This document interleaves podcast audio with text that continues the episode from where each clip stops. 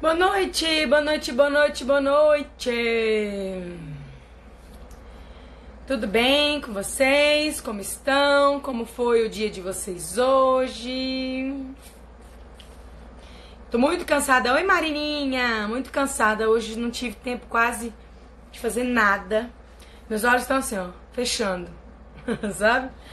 Nossa, mas eu tô esgotada. Se eu não gostasse tanto de fazer live, eu nem ia confiar em fazer uma live estando tão cansada quanto eu estou. Oi, oi, oi, oi, oi, boa noite pessoal, boa noite quem tá chegando.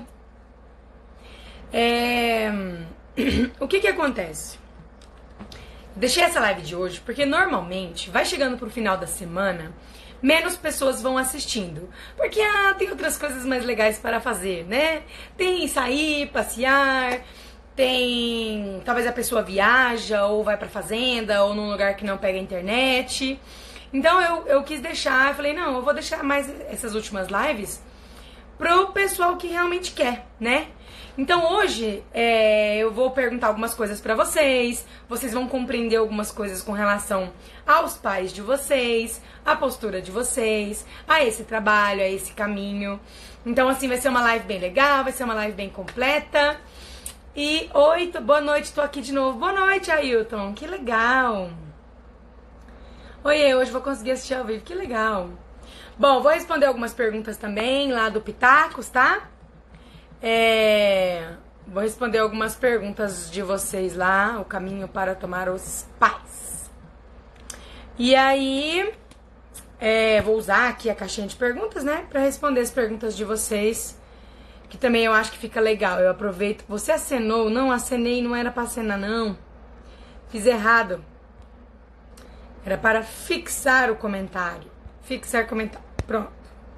Ai, não fixou o nome da live. Gente, oi, oi, oi, pra quem tá chegando. É, vamos falar hoje sobre o caminho para tomar os pais. Jéssica, por que, que esse caminho é complicado? O que, que envolve esse caminho? O que que envolve? É... Oi, vizinho. Ah, vocês estão aí, né? Vocês são vizinhos. Eu falei, é vizinho, mas é usa. Como que eu sou vizinha do Ailton se ele mora no Zeuá? É, queria tantos stories que você postou ontem sobre tomar os pais. Foi a primeira vez que entendi de verdade. Posta de novo aqueles stories. Tem muito conteúdo aqui no meu perfil que é só pra quem acompanha religiosamente. Só para quem faz um esforcinho para não perder, sabe? Só para quem paga o preço, para quem quer mesmo. Então, muitos conteúdos não vão pro destaque. Muitos conteúdos não vão pro destaque. E digo mais, a, a partir desses próximos dias, dos próximos meses, dos próximos anos, menos ainda irão pro destaque. Tá? E eu vou falar disso nessa live hoje, porque tem uma pergunta que me fizeram na caixinha que eu achei bem legal responder aqui e conversar com vocês. É, enfim, esse conteúdo ajuda muito as pessoas, né? Então eu acabo oferecendo demais. E aí é, eu, eu fico fica desequilibrada a nossa balança aqui. Então uma das coisas que me ajuda a equilibrar é permitir que esse conteúdo fique só por um tempo e só algumas pessoas tenham acesso. Só a pessoa que quer mesmo, que faz questão. Né, de não perder os stories. Oi, gatinha. Oi, Viviane, lindinha. Meu vizinho já é ele. Ai, que legal. Hi, Jéssica, querida. Hi, Betty. How are you? Oi, oi, Tátia. Bom, é, você vai voltar com pesadelo? Ah, não, não vou, não vou falar de pesadelo, não. Mateuzinho, Mateuzinho, essa live não é para a sua idade. Vai jogar, vai brincar. Gente, bom, então o que, que eu quero falar com vocês aqui nessa live? O caminho para tomar os pais. A primeira coisa que eu quero falar é, por que, que é um caminho, Jéssica? Por que, que você fala que para tomar os pais a gente precisa seguir um caminho que é denso, que é complexo, que é longo? Que caminho é esse? Que estrada é essa que eu não consigo compreender? Bom, essa estrada passa por muitos, muitos, muitos vilarejos, por muitas cidades, por muitos buracos. É uma estrada, sabe? Tipo a estrada daqui no Taquari, que foi a vida inteira, só o buraco. 60 quilômetros você gastava duas, três horas para chegar? Então, tem muito buraco nessa estrada, nesse caminho. Tem muita desistência nesse caminho. Você abandona, você fala, não vou, não quero, não é pra mim. Tem muito obstáculo, é, tem muito cansaço, esgotamento, tem muito medo, né? Tem muito escuro nessa estrada. Então você olha, você fala, ah, acho que eu não vou não, acho que não vale a pena. É, tem muito joelho ralado dos tombos que a gente leva, tem muita dor nos pés de tão pesado que é caminhar. Então, assim, esse caminho é complicado porque tem muitos fatores, muitas coisas nos afastam e nos separam dos nossos pais. E eu vou falar algumas dessas coisas aqui agora, mas Obviamente, eu já quero deixar claro que não tenho como falar todas as coisas aqui, de jeito nenhum, porque o projeto dura sete semanas, né? Serão sete semanas é, 50 dias aí de, de contato direto, de enfim, insights, fichas e tudo. Então não dá para não dá para nós pensarmos em falar tudo isso numa live, não dá. Boa noite, boa noite Mila, boa noite Jéssica, odeio as coisas que meu pai fez e hoje estou repetindo praticamente tudo dele. Bem-vindo ao mundo real, eu fiz muito isso. Eu critiquei muito o meu pai e eu repeti muito, muito, muito. Muito mais do que eu imagino. Então, a notícia que eu tenho para te dar é que o que você vê não faz nem. Não é nem 50% de tudo que você repete ele e nem sabe. O que você vê é só a superfície, né? É, infelizmente, não há outro caminho que não tomar os pais. Bom, vou falar de alguns obstáculos entre nós e os nossos pais. O primeiro obstáculo, e é o que eu mais falo aqui, é o julgamento, é a crítica. Então a gente nasce, vem desses pais, recebe essa vida que eles nos deram, e aí a gente começa a julgar. A gente começa a ficar numa certa idade e aí começa a falar, ai, mas eu, eu acho que a minha mãe tinha que fazer assim. Não, mas isso no relacionamento dos meus pais está errado. Não, mas ela, o jeito que ela trata o meu irmão, o jeito que ela educa o meu irmão tá errado. Não, mas a minha mãe é muito dura comigo. Não, mas minha mãe tinha que me dar isso que eu queria.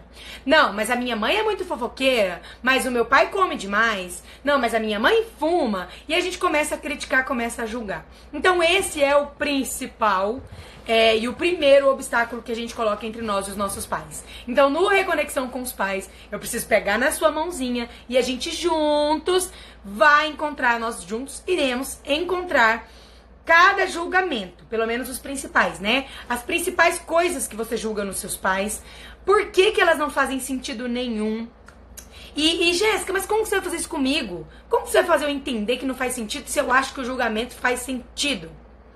Bom, a questão principal é a gente não vê. A gente acha que vê, mas não vê. Então, às vezes tem um, um, um palmo, a gente, a gente vê um palmo diante do nariz, mas às vezes tem quilômetros e quilômetros. Então, no Reconexão com os Pais, eu tiro a venda dos seus olhos e eu te ajudo a compreender a realidade como ela é. A enxergar que não faz menor sentido esse julgamento. Vou dar um exemplo para vocês, na verdade, um não Dois. Dois exemplos para vocês desses julgamentos é, de pessoas que eu acompanhei e que que compreenderam as coisas, mas não conseguiam enxergar. E vocês vão entender do que, que eu tô falando, tá? Mas é, a live, mas é a live de ontem, mesma roupinha. Pois é, pra ninguém confundir com a live de ontem, eu amarrei o cabelo. Que aí a pessoa não pensa que é a mesma live, porque ontem eu tava com o cabelo solto, né?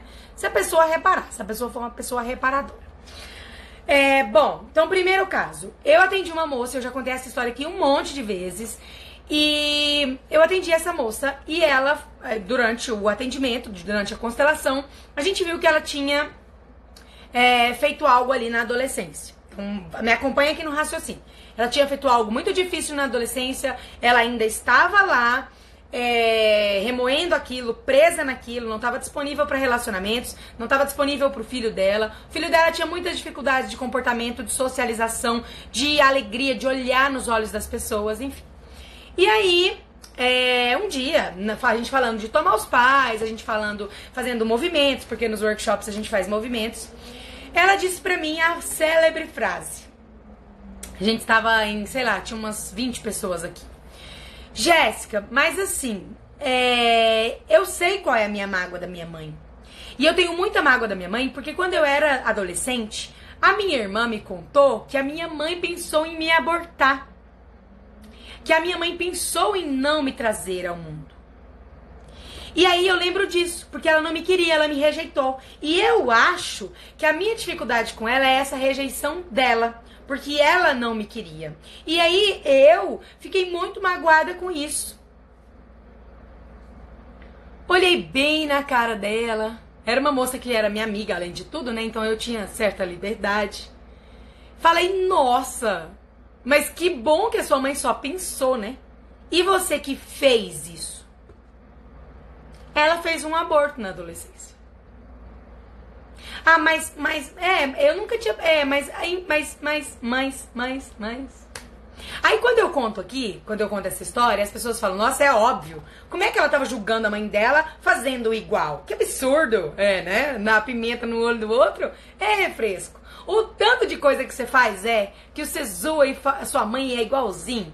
Sinceramente, você não faz ideia do tanto, mas você não enxerga. Isso faz parte do nosso sintoma. Nosso cérebro nos poupa, ele manipula memórias. Sabe aquela briga que você tem na sua cabeça com a sua mãe? Ela não foi daquele jeito. Sabe aquilo que você ficou sabendo que o seu pai fez? Não foi daquele jeito. Porque o nosso cérebro manipula as memórias, porque nós somos nós. Então, os nossos sentimentos, as nossas dificuldades, a, a, a, a gente é, molda tudo isso. Então, no, nosso cérebro, as nossas memórias não são confiáveis. E a gente não percebe. Tá na frente do nariz e a gente não percebe. E eu lembro dela falar, Ai, mas eu fiz o aborto porque eu fiquei com medo da minha mãe. Ela quis se desculpar, ela quis ainda de tudo colocar a culpa na mãe dela. E isso, de novo, não é uma característica só dela. É uma característica de 90% dos meus clientes. Pôr a culpa em outras pessoas, não enxergar si mesmos, se ver muito melhores, muito maiores do que são. Ter dois pesos e duas medidas. Se o outro faz uma coisa, é ruim. Se eu faço, já não é tão ruim assim né? Nós temos essa cegueira. É, eu tinha um primo que era, ai, era tão, ele é tão engraçado. E aí ele falava assim pra mim, eu tenho ainda esse primo, né? É, teve uma época que ele ficou com aquelas piadinhas, sabe aquelas coisas que a gente fica repetindo? E aí toda vez que a gente falava alguma coisa, nossa, perdi meu celular. Aí ele falava assim, ó, podia ser pior isso daí. Aí você falava assim, como podia ser pior? Ele podia ser o meu celular que tinha sumido. E eu sempre uso esse exemplo, porque a gente é desse jeito. A gente fala assim, nossa, mas podia ser pior isso aí, porque podia ser comigo. Porque quando é com a gente, dói mais. Quando é com a gente, a gente tava certo. Quando é com a gente, a gente tem um milhão de desculpas. Então, a gente não vê, a gente repete o destino dos nossos pais, mas a gente não vê. E a gente julga eles, sendo que a época deles era outra, a realidade deles era outra. Muitas vezes a gente fez algo pior e a gente não percebe. O segundo ponto, o segundo exemplo que eu quero trabalhar aqui com vocês é de um moço que veio para ser atendido comigo e ele dizia-se muito sobrecarregado e com muita raiva do pai, porque ele teve que ser o homem da família, o homem da casa, muito cedo, porque o pai o abandonou e abandonou a família. E ele muito pé da vida com o pai, xingava esse pai, e não tinha paciência. Nossa, Jéssica, olha, se você falar pra mim, eu prefiro morrer do que olhar na cara daquele homem e tudo. E esse moço era aqui da cidade. E eu conheço muito bem esse moço. Nós somos amigos muito tempo atrás. E mesmo deixando de conviver, a gente sabe das histórias, né? A minha cidade é um ovo, assim. E aí esse moço tem três filhos. Três. E não está com a mulher. Nunca esteve. Essa mulher deu à luz sozinha. Esse moço não paga pensão. Na verdade, agora tá pagando, porque eu fiquei sabendo que parece que a moça ia entrar na justiça. Mas isso tem uns 5 anos. Não sei se é verdade. Não pagava pensão. O pai foi embora, mas sempre deixou dinheiro. Deixou a casa, o carro, a mulher estava empregada. Depois ele pagava, mandava dinheiro. Nossa, mas que pai terrível, né? Que filho maravilhoso que merecia muito mais do pai. Não paga a pensão da criança. Não é nem cuidar, não é nem ficar. Aí, quando eu falei isso, né? Ele falou assim: não, mas é porque eu não tive uma história com a mãe deles. Não, uma história não é. Engravidou ela três vezes, assim, largado, tá? Não era assim, tava casado, engravidou três, depois largou. Não. Engravidou, depois largou, voltou, nem ficou junto, nem ficou casado. Engravidou de novo. Não. E tava lá metendo pau no pai. Nossa, mas que bela, bela cegueira essa, né? Não enxerga.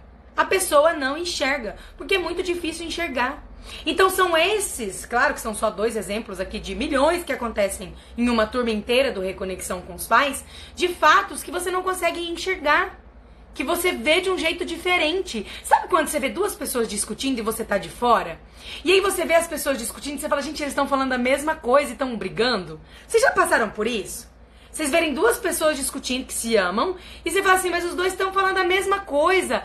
Ou você vê que eles se amam, que eles não querem se magoar e estão ali naquela batendo cabeça. Porque estão cegos. A raiva nos cega, o julgamento nos cega, a superioridade nos cega, o sofrimento, a dor, a mágoa, o rancor nos cegam. Então, é, a gente vai entendendo esses julgamentos e entendendo o que eles realmente significam, de onde eles vêm, o que realmente aconteceu, o que está por trás daquilo. Então, o que está por trás de um homem que abandona a sua família? O que está por trás de uma mãe que não brinca com os filhos, trabalha fora e deixa os filhos com a avó?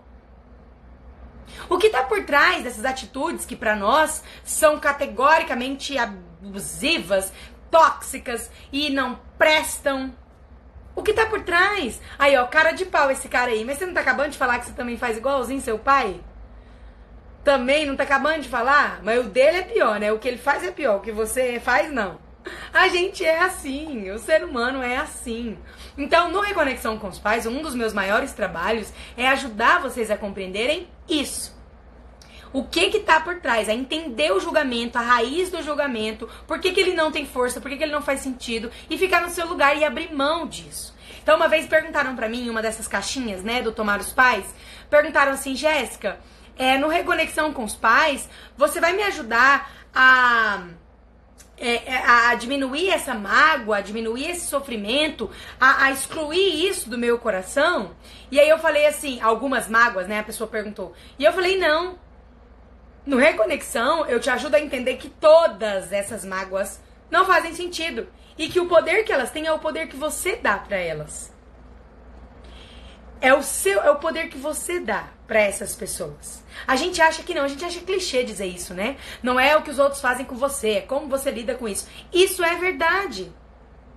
Isso é verdade as palavras das pessoas, as ações das pessoas, o julgamento das pessoas, as atitudes das pessoas só tem a força que nós damos. Então nós temos o poder de fazer isso aqui, ó. E sumir com tudo. Só que aí vem a birra, né? A gente não quer, a gente não sabe como. Por isso existe o reconexão com os pais. É, que mais? Um outro um outro obstáculo bem grande que eu vejo com relação aos pais, animada por reconexão. Ai, Valquirinha, também tô animada. Ai, vai ser uma turma tão especial. Ai, ai, eu também fico sempre animada para começar. É, outra coisa que tem muito de obstáculo entre nós e os nossos pais. Ter dó deles. Hum, mas esse é um obstáculo muito grande a gente querer suprir a carência deles, a gente achar que é responsável por eles, que consegue ajudá-los, que consegue salvá-los, que eles dependem de nós, que eles precisam de nós. Isso é uma inversão completa da ordem. É um giro de 360 assim da ordem. Sabe?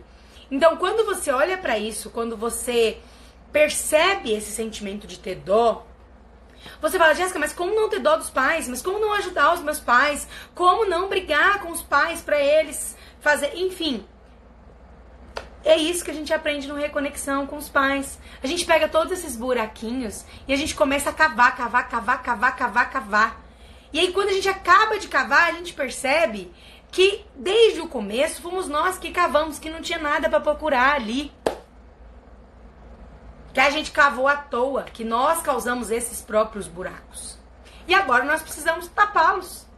Só que não adianta querer tapá-los com bebida, com sexo, com dinheiro, com fama, com poder, com armadurinha assim, com comida, com compras. Não dá. Nós precisamos tapar esse buraco com o que é para o, o do que o buraco é feito. E é isso que a gente faz também no Reconexão com os Pais. É... Uma outra, um outro, uma outra dificuldade, um outro obstáculo também que as pessoas têm muito entre elas e os pais é porque um dos pais não gosta do outro. um dos pais critica o outro. Então, por exemplo, eu conversei com uma pessoa esses dias e ele falou pra mim assim, é um moço, né? Ele disse assim: Eu sei que eu, não, eu me dou desculpa que eu não gosto de ir lá no meu pai, mas te ouvindo falar, eu sei que eu finjo que eu não gosto, porque no fundo eu sei que a minha mãe vai ficar magoada. Porque a pessoa se aliou à mãe a vida inteira contra o pai presente. Eu fiz muito isso. Então, você pensa como a minha mãe me criou sozinha, como ela fez das tripas coração para me alimentar, para me nutrir, para fazer de tudo por mim. E agora eu vou meter uma estaca no coração dela e realmente ir lá atrás desse homem. Então, essa culpa, esse peso na consciência, essa dificuldade, claro que eu coloquei aqui um caso extremo, mas isso acontece mesmo em famílias que moram juntos, o pai e a mãe. Porque a mãe vive reclamando do pai. Então, o filho se alia à mãe contra esse pai. Ou a filha se alia à mãe contra esse pai. E aí não se permite tomar o pai. Porque não sente a bênção da mãe, a permissão da mãe. Então a gente precisa compreender como é que é esse negócio aí dessa permissão. Como é que a minha mãe, será que ela não me dá permissão mesmo? Será que é nesse caminho que tá funcionando? Onde foi que eu entendi que não tem permissão? Mas, mas será mesmo que é uma traição que eu tô fazendo? Será mesmo que a minha mãe prefere me ver hum, queimar as minhas anteninhas e me ver contorcer do que ir lá o meu pai ficar bem, ser feliz? Será que não é porque essa mãe amou esse pai demais e até hoje ela sofre, morre de ódio dele embora e a punição que ela colocou nesse pai é ficar distante dos filhos, punindo os filhos também? Pela escolha dela, pelo destino dela?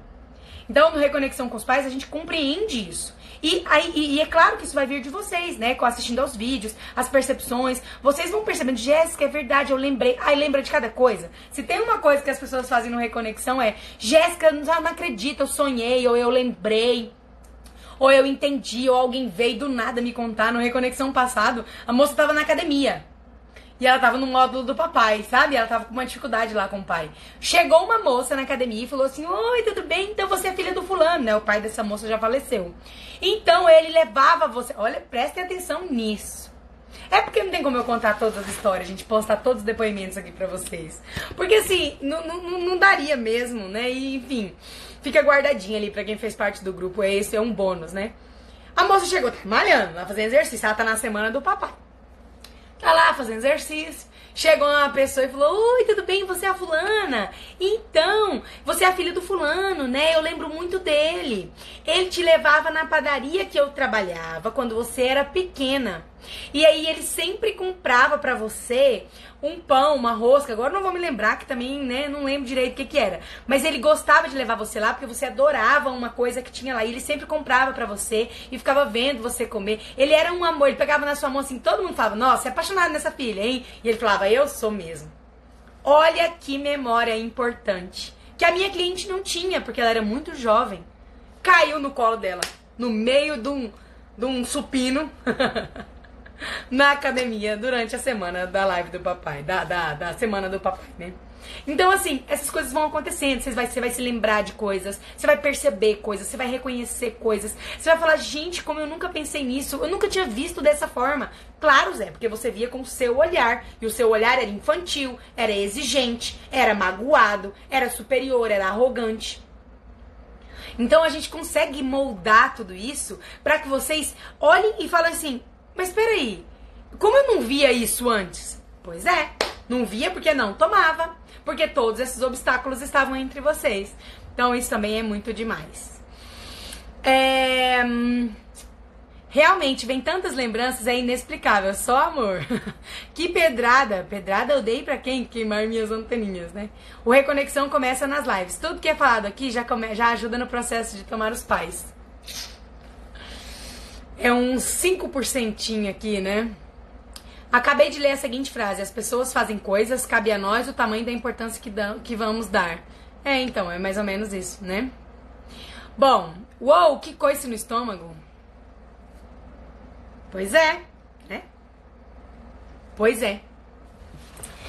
Bom, que mais? Que mais que tem entre nós e os nossos pais? Jé, finalmente estou inscrito no Reconexão. Depois de gerar dois boletos, eu vi. Eu vi. E perder o vencimento de um deles, agora estou lá. Espero ser capaz de me abrir e ter resultados. Quando seu boleto venceu, eu falei, ai, mas eu achei que seria dessa vez. Aí, de repente, outro boleto da Luana lá. Falei, ô, oh, mas ela vai. Ah, mas ela vai. Seja bem-vinda, minha flor. Seja muito bem-vinda na terceira turma do Reconexão com os Pais. Tá uma turma tão especial, vai ser uma coisa tão legal de acompanhar. Meu Deus, preciso juntar grana para fazer uma constelação contigo. Você também faz online, né? Uma constelação não, gatinha. O que eu tô falando aqui é do Reconexão com os Pais tá? Mas eu atendo online sim, faço constelações e as inscrições vão ficar abertas o ano inteiro. Inscrição realizada com sucesso, ansiosa. Que legal, Reila! Nossa, eu não sabia que você tinha se inscrito. Que legal, seja muito bem-vinda. Ou sabia? Eu falei com você? Ai, gente, eu falei com tanta gente que se inscreveu eu perco. Fico perdida. Bom, é... Eu tô aqui encucada que vocês falaram assim, que pedrada, que coisa no estômago. E aí eu parei, pensei, falei, mas parece que eu não dei coice nenhum. Vocês sentiram o coice aí antes mesmo de eu dar o coice aí? Não tô sabendo que coice foi esse que vocês estão achando, achando, né? Eu falei o que? Eu falei do, da mãe que não permite ir até o pai. Aí eu falei, não sei, gente, minha cabeça tá falhando. Olha, semana de inscrição, eu fico louca de serviço. Não lembro, não sei nem que coisa é esse, mas vocês pegaram, tá ótimo. Acabei de me inscrever. Ai, que bom, Reila, que bom. Fico feliz, seja bem-vinda. Que delícia ouvir tudo isso e saber que já resolvi muitas das minhas questões da vida, porque fiz o Reconexão com os Pais dois. Betinha. O coice da menina do supino. Ah, tá. Pois é, sobre o assunto da academia, é verdade. É porque vocês falaram coice, eu falei, eu tô contando uma coisa boa e é do que coice? É o coice porque vocês perceberam, né? Vocês já lembraram de coisa dos seis aí, né? De coisa que às vezes vocês não prestaram atenção.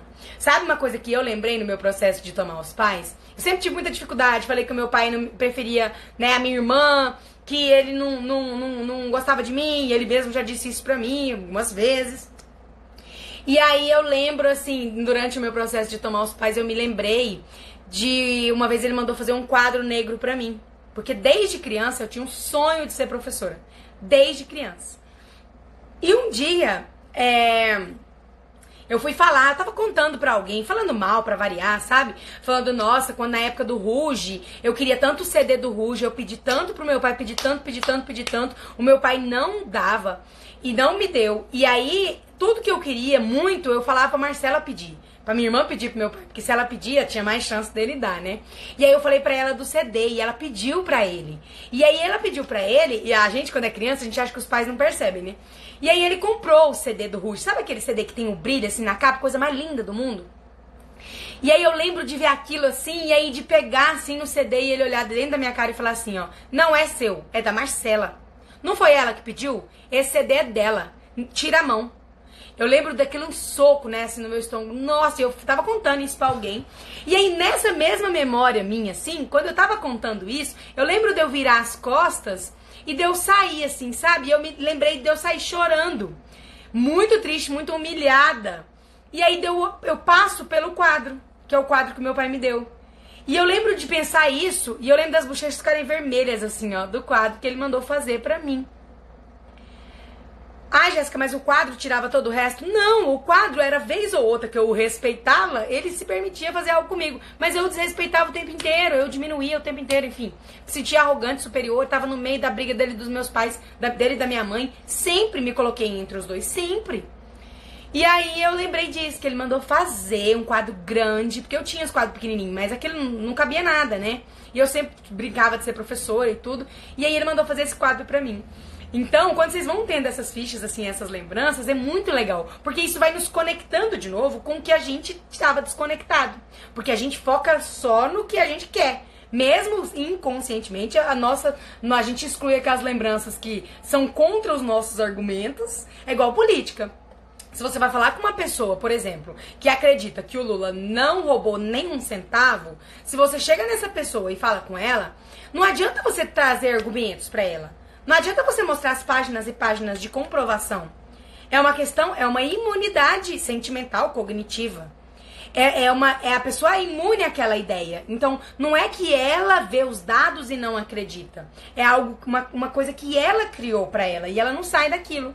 Então, com relação aos pais, é a mesma coisa. A gente cria essa bolha e não é o que a pessoa fala pra gente. Não é o que a, a gente continua com a nossa lembrança daquele jeito. Na nossa cabeça a lembrança é daquele jeito, mas porque a gente moldou, porque a gente mudou, né? E a gente não se permite pensar diferente. A gente separa os argumentos que são contra o que a gente quer pensar e fica só com o que nos ajudam, né? O nosso estudo é completamente enviesado. É... É, queria ser uma mosquinha para ler os comentários do Reconexão com os pais 3, só pra ver as fichas caindo. Ai, gente, eu queria tanto poder, né? Poder o pessoal do Reconexão participar dos próximos grupos, mas eu não consigo. É, eu já estou inscrita e muito feliz. Hum, você, eu já falei com você, lembrei. Eu percebi o coice do rapaz. Da menina em relação ao pai, que foi a pedrada. Eu lembro das coisas boas, mas lembro mais das palavras e ações negativas. Com certeza, com certeza. A gente lembra mais mesmo. Porque isso alimenta o nosso ego, isso alimenta a nossa razão, porque nós temos razão. Isso alimenta o nosso ódio, a nossa raiva, e isso nos afasta, né? O Bert fala que a raiva é uma maneira de se aproximar sem amor. Então, quando você está distante do seu pai, que você sente essa distância, ficar com raiva dele é uma maneira de estar próximo dele. De pensar nele o tempo inteiro sem se culpar por isso. De ficar o tempo inteiro pensando no que ele está fazendo, se lembrando do que aconteceu, conectada ali com ele, sem precisar amá-lo, sem precisar demonstrar amor. Então a raiva é um substituto, né? É um substituto para o amor, para a gente se manter ali pertinho da pessoa. É. E aí é lógico que a gente vai lembrar muito mais das coisas negativas, porque elas é, alimentam tudo isso, né? Alimentam essa distância, tudo isso que a gente precisa fazer. Isso, que pedrada que a moça levou na academia. Olá. Ai, meu cérebro não aceita muito essa ideia de que uma coisa boa dá suporte para apagar as coisas ruins. Sou esse eleitor do Lula aí. Pois é, então, né? Então, eu recebo muitos é, contrários aos papais que depois começam a perceber. A maioria das pessoas fala: Nossa, que vergonha, Jéssica, eu pensava aquilo. Nossa, como eu pensei isso? Eu falo: Agora não vai ficar se chicoteando, né? Porque você passa a vida inteira julgando seus pais. Você passa a vida inteira com dó dos seus pais, criticando, afastado. Aí, de repente, você tá junto, você percebe tudo isso.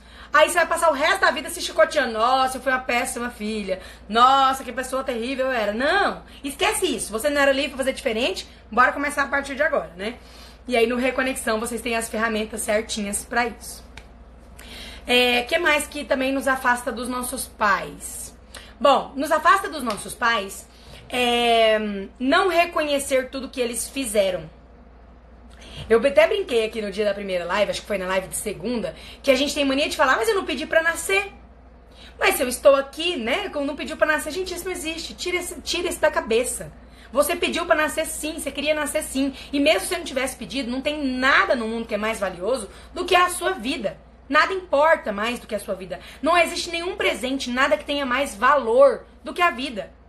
Então você, mesmo que você não tivesse pedido, seria um presente assim de um nível máximo. Mas você pediu. Eu até brinco, eu sempre conto essa historinha, né? Eu falo, não, você não queria nascer, não, né? Você só foi o espermatozoide mais rápido, que enfrentou todos os obstáculos, chegou na parede do óvulo primeiro, perfurou, entrou ali, sugou ali a alimentaçãozinha da mamãe, o ar da mamãe respirou, deu cambalhota, quebrou a costela, nasceu, mamou leite. Não, não queria. Claro que você não queria. Queria sim, Zé, para com isso. E você não, a vida não é um direito. A gente tem mania de olhar, olha eu atacando toda uma classe política hoje. Não vou misturar tomar paz com política. A gente tem direito de olhar para a vida como se ela nos devesse algo. Como se ela fosse o nosso direito. Não, eu tenho direito, porque a minha mãe tinha sim que me cuidar de mim depois que ela me deu a vida. Não, porque ela tinha sim que fazer. Hello? A vida por si só é um presente. Tudo que a gente recebe depois é bônus. E quanto mais exigente você é, menos bônus você ganha da vida. Porque a vida é uma negócio esperta. Chamei de negócio porque ia falar o quê? Não é uma pessoa esperta, não. Mas a vida é esperta. Então, quanto mais você cobra dela, quanto mais você acha que ela te deve, menos ela te paga. Menos ela te oferece. Quanto mais exigente é uma pessoa, mais ela cai. Maiores são os tombos. Mais ela se lasca. Menos coisas acontecem boas para ela. Então, aí você chega desse jeito, né? Nasceu, beleza, não queria nascer, não sei o que, não sei o que. Ai, Jéssica, mas os meus pais pensaram em me abortar. Ainda bem que só pensaram, né? Porque eles tinham o poder de abortar. Não, mas é crime. Aqui no Brasil, quantidade de mulheres que abortam diariamente, a, a pessoa consegue. Quem quer realmente abortar arruma um jeito. Mas a minha mãe tentou. Será que ela tentou mesmo? Hum? E eu ouço muito isso. Ai, minha mãe tentou me abortar. Eu vejo a pessoa tem 45 anos não tem filhos. Aí eu falo, por que, que você não tem filhos? Eu falo, ah, mas você tem filhos? Não. Mas por que, que você não tem filhos? Ai, porque eu tinha medo de ser uma mãe tão ruim igual a minha mãe, de repetir, sabe? De fazer com os meus filhos igual ela fazia comigo. A petulância, né? Aí eu olho bem para a cara da pessoa nesse momento, sabe? E falo, nossa, mas até o fato de você não ter tido coragem de transmitir a vida que você recebeu, você vai jogar na conta da sua mãe. A culpa é da sua mãe. Bom, que bom, né? Que bom que ela não pensa igual a você. Que bom que ela não é igual a você. Que bom. Ótimo que ela, ela está enganada, né? Porque se ela fosse igual a você, nem você estaria aqui. O que eu recebo de gente que fala assim, Jéssica, vai ser difícil assim reconhecer o que meu pai me deu, porque o meu pai nunca me deu nada. Oi? Vamos começar já pôr na vida na balança. Que já estourou, quebrou a balança, já não tem mais condição. Mas mesmo sem a vida ali, seu pai nunca te deu nada. Aí eu falo pra essa pessoa, gente, seu pai te deu o direito de estar tá aqui reclamando dele, criatura. Não importa o quanto tempo ele cuidou de você, não existe isso de que não deu nada. Aí o meu pai só, vou falar uma coisa meio feia, mas tem que falar. Meu pai só serviu para ejacular lá na minha mãe, porque não fez mais nada. Ainda bem, né? Ainda bem que essa parte mais importante ele fez. Porque sem essa parte, sem ele fazendo essa parte, você não seria você, você não estaria aqui. O mais importante ele fez, mas não tá bom. Não, não tá bom. Então a gente vai olhando para essas coisas e, claro, reconhecendo as coisas que os nossos pais fizeram por nós. Isso, ó, a montanha fica tão gigante que não dá nem para começar a pensar em escalar. Pois é. é. que mais? Quais obstáculos mais que a gente tem? Bom, culpa, né? Quando os nossos pais falecem, ou quando a gente, eu falei, né? A gente não sente que a mãe permite até o pai, ou o pai permite até a mãe. Ou quando a mãe faleceu no parto, ou quando o nosso pai, quando soube que a mãe estava grávida, foi embora. Tudo isso gera uma culpa em nós. E essa culpa também não nos permite tomá-los. No caso da pessoa que a mãe faleceu, é, como ela vai tomar a vida se o fato dela vir foi matando a mãe? Porque é assim que ela vê, é óbvio que não é culpa dela. Mas ela vê assim. Hoje eu até respondi uma pergunta, né? Lá nos stories sobre isso. Uma pergunta de uma moça que falou: Nossa, ser insegura, é, não ter confiança em mim, tem a ver com não ter conhecido a minha mãe? E ela já tinha falado comigo no direct. Ela me falou que a mãe dela faleceu no parto dela. E aí eu falei, como você vai ser segura? Como uma pessoa vai ter segurança em si mesma, vai confiar em si, se o simples fato de nascer matou a mãe dela? Ou se o simples fato dela existir fez com que o pai separasse? E a mãe ficasse chorando três dias, três noites. Né? Três dias é muito pouco, né? Três meses, dias e noites. Então essa culpa também nos afasta dos nossos pais. Quando eles vão embora, quando eles vêm a falecer, nós não nos permitimos tomá-los. Por quê? Hum? Porque como eu vou tomá-los depois de morte? Quando ele estava vivo, eu brigava com ele, eu não dava moral pra ele, eu não ia lá vê-lo. Eu nunca cuidei dele, sendo que acho que tem que cuidar, né? Eu nunca fiz as coisas pra ele, eu nunca respeitei ele. E aí agora, agora eu vou me aproximar dele? Então a gente se afasta, afasta ainda mais o coração. O que torna a gente distante, né? O que impede a gente de tomar os pais não é eles já terem ido embora. É a nossa forma de lidar com isso. É culpa, como eu falei, nem muitos outros sentimentos aqui. É... É... Ai, meu Deus, preciso fazer uma reconexão. Minha irmã Elisa, que mora na Austrália, já fez. Ai, que legal! Eu, eu, eu, você falava que sua irmã e eu não tinha associado ainda as duas. No fim de ano veio pra cá e conversamos muito sobre tudo. Até domingo faço a inscrição. Que bom, gatinha. Ainda mais tendo a profissão que você tem. Vai fazer tanta diferença tomar os seus pais. Demais. Já falei isso, que não tenho filhos para não repetir algum dos meus pais. Pois é. Agora pensa comigo. Covardes eram eles que falhavam com você e deram a cara a tapa. Ah, não, eu vou dar a chance para essa menina de nascer. Mesmo que eu não consiga tratá-la como uma princesa, mesmo que eu tenha os meus próprios problemas, mesmo que eu seja uma pessoa comum, mesmo que eu erre. Toma aqui, filha, nasce. Toma essa vida. Vai. ou a pessoa que olha o egoísmo da pessoa de para não errar, para não pagar língua ou para não ficar menor diante dos pais, porque é muito fácil, né? Não é fácil você criticar alguma coisa que você não faz, que você nunca fez. Não é muito mais fácil? Eu, por exemplo, eu posso criticar uma pessoa aqui que, sei lá, pintou o meu cabelo mal, porque eu não pinto cabelos, né? Então, ninguém nem sabe como eu pinto cabelos. Não, não faço a menor ideia de como fazer isso. Mas ninguém vai saber nunca. Agora, se eu for criticar um constelador aqui, coisa que vocês nunca me viram fazer e nunca me verão, porque eu não comento o trabalho de outras pessoas, eu só falo do meu, cada um sabe de si. Se eu fosse falar mal de algum constelador aqui, eu, que, eu teria que ter um cacife.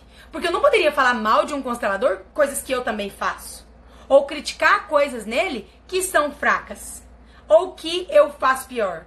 Ou que pelo menos eu não faço. Entende? Então os haters fazem muito isso, né? Eles não dão a cara bater aqui na internet, mas eles gostam de pôr defeito o tempo todo nas outras pessoas. Então, olha que egoísmo, olha quanto ego. Para não errar, para não fracassar, você nem tenta. Você nem dá oportunidade. Quem é inferior a quem aí? Será que são seus pais mesmo? Bom, isso a gente vê lá no Reconexão. É, é ótimo como você se comunica. Vamos botar a vida na balança que já estoura. Ah, isso é lindo. Eu gosto, eu sou assim. Esses dias você repetiu, uma moça mandou uma mensagem pra mim, acho que foi, foi ontem. É, depois da live, ela falou assim: Ai, adoro a forma como você se comunica, mesmo você falando tão rápido. Eu falei, mas você gosta que eu me comunico? Justamente porque eu falo rápido. Que em uma hora e meia de live tem quatro horas de conteúdo né? Porque eu não fico enrolando. E como eu falo rápido, a informação vem no cérebro já pá, e aí sai do jeito que sai, aí por isso vocês amam. É... Você é muito sábia, amo o jeito que você se expressa. Gente, mas vocês tiraram um dia pra me elogiar hoje, uai. É, você é ótima, logo serei sua paciente, minha cliente, tá? Consteladores não têm pacientes. Porque, primeiro, porque pacientes médicos, né? Um constelador não é médico. E segundo, porque paciente tem uma ideia muito de parado, né? Então, assim, o paciente, ele espera, ele aguarda. A ideia é de passividade. E tudo que um cliente de constelação não pode ter é passividade. Ele precisa se ver como cliente, como autor da própria história, como responsável pelo próprio destino, pelos próprios emaranhados. Ele precisa sentir a força dele. Então, espero mesmo que logo você possa ser a minha cliente. Eu estarei aqui. Muito top esse conteúdo, demais, né? Jéssica, você é sensacional. Gente do céu, mas o que, que é isso? Olha, sem contar que dois homens aqui, né? Até agora nós temos um homem na turma do Reconexão com os Pais. E eu tenho cada vez atendido mais homens. E eu fico tão feliz de poder alcançá-los. Porque é o que eu sempre falo aqui, né? É uma resistência muito grande que os homens têm de pedir ajuda, de procurar, de ver, porque existe muita lorota por aí, tá? Não vou te enganar, não. Tem muita gente que faz lorota, muita coisa que não funciona, muita coisa que não é verdade, que maquia assim. Mas às vezes você perde a chance de conhecer algo que realmente tem força, que ajuda. Ou por um preconceito bobo, ou por medo, né, de reconhecer e de pedir ajuda. Então eu tô muito feliz que hajam mais homens aqui. E, e da melhor forma que eu puder ajudar vocês, é, podem contar comigo. Bom, que mais? Deixa eu ver que mais que a gente tem. A gente vai fazer um exercício agora, tá? Que mais que a gente tem de obstáculos entre nós e os nossos pais? O relacionamento deles, né? Então, assim, a gente é, fica vendo o relacionamento dos nossos pais, fica assistindo.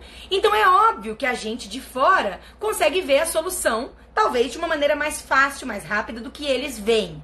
Então, assim, você tá lendo aquele livro, você tá assistindo aquela série, e aí você fala assim: ai, não acredito que essa menina vai fazer isso. Que menina burra, ela não tá vendo que isso não vai dar certo?